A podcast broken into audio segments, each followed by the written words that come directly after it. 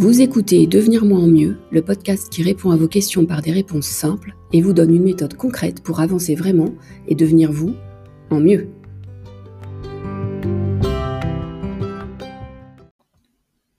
Et c'est parti pour l'épisode numéro 3, comment ne plus avoir peur des autres ou bienvenue à Jurassic Park.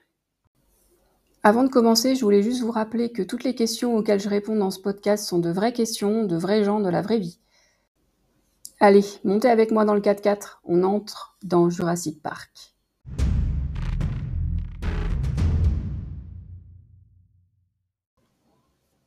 Tu me dis, euh, j'ai peur des gens, moi j'entends, j'ai peur de la réaction des gens, j'ai peur de leur jugement, à ce que je vais dire ou à ce que je vais faire. J'ai pas envie de me confronter aux autres, d'entendre leur avis. C'est un problème pour moi de prendre un rendez-vous au téléphone, d'aller vers l'autre, même parfois quand il est là pour ça d'avoir l'air sympa quand on me parle alors que j'ai même pas demandé qu'on m'adresse la parole. Vous remarquez que dans tous ces exemples, on parle de gens qu'on ne connaît même pas. On a juste peur de l'autre personne, celle qui n'appartient pas à son cercle, son crew. On parle des vélociraptors en dehors de la caverne. Et la caverne, c'est là où vous avez confiance, où vous pouvez faire une vanne, même pourrie, parce que vous savez qu'on vous jugera pas. Dehors, vous ne savez pas comment vont réagir les dinosaures. Vous avez peur de ce qui va vous arriver. Alors, comment on fait pour plus avoir peur des gens? Première chose, c'est de s'en rendre compte. Se rendre compte que tout ce drama dans notre tête, ce sont des pensées, des messages qui nous sont envoyés gentiment par notre petit cerveau reptilien. Vous savez, le cerveau primitif des cavernes, pas le cerveau préfrontal qui lui réfléchit posément. Le cerveau primitif, lui, son but, c'est d'être efficient. C'est-à-dire qu'il doit consommer le moins d'énergie possible tout en nous maintenant en vie. Ça, c'est son job. Il le fait super bien. Vous envoyez des pensées qui vous font rechercher le plaisir immédiat et fuir le danger. Évidemment, il repousse en bloc ce qu'il ne connaît pas. Ça lui demande trop d'énergie d'analyser.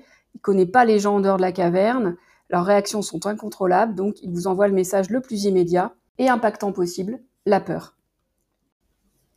On est d'accord, ce type de message envoyé par notre cerveau est utile quand le danger est réel. Si un tricératops nous poursuit à travers le parc, heureusement que notre cerveau reptilien nous envoie le message de courir pour rejoindre le 4x4. Mais si le même message de peur nous paralyse alors qu'il s'agit juste de répondre à Josiane de la Compta qui nous demande pourquoi nous n'avons pas rempli la feuille de frais alors qu'on est le 30 du mois, euh, on est d'accord que ce serait une réaction légèrement inappropriée de l'attraper par les cheveux pour la sortir de la cabane. Même si elle n'a rien à faire dans notre parc, euh, surtout en ballerine.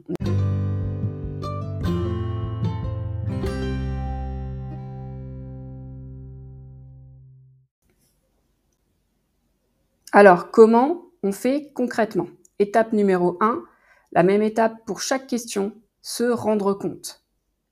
Ma peur est-elle légitime et surtout est-elle utile? Bon, j'espère sincèrement que dans notre société actuelle, 99% du temps, vous répondrez non. Étape 2, prendre conscience de la source de notre peur. Est-ce qu'on a peur du rejet, du jugement, du désamour, d'avoir honte? De quoi exactement on a peur? Alors là, deux options s'offrent à nous. Est-ce que la personne dont nous avons peur est un célèbre inconnu, un tricératops égaré dans le parc, ou est-ce qu'on le connaît vraiment? Si oui, est-ce qu'on l'aime? Est-ce qu'on a vraiment envie de savoir euh, ce qu'il a à nous dire? Est-ce qu'on a quelque chose à faire de ce qu'il pense de nous? Étape 3. C'est le moment de décider si on a envie d'être courageux ou pas. Je vous rappelle, le courage, c'est pas de ne pas avoir peur. C'est d'avoir conscience qu'on a peur, d'avoir conscience de pourquoi on a peur et d'y aller quand même. Vraiment, essayez, soyez le scénariste du personnage principal de votre histoire. À vous de voir si vous avez envie de vous planquer la prochaine fois que vous croisez Josiane dans le couloir, ou si vous voulez l'affronter, vous campez devant elle et la même la féliciter pour sa coupe de cheveux. Vous verrez, effet décoiffant garanti.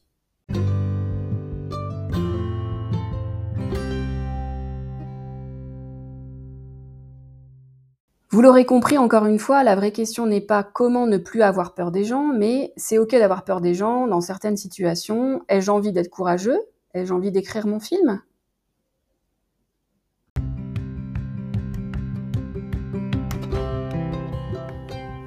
Ce troisième épisode est terminé, j'espère qu'il vous aura aidé à surmonter votre peur des autres et je vous donne rendez-vous sur Instagram ou sur Facebook.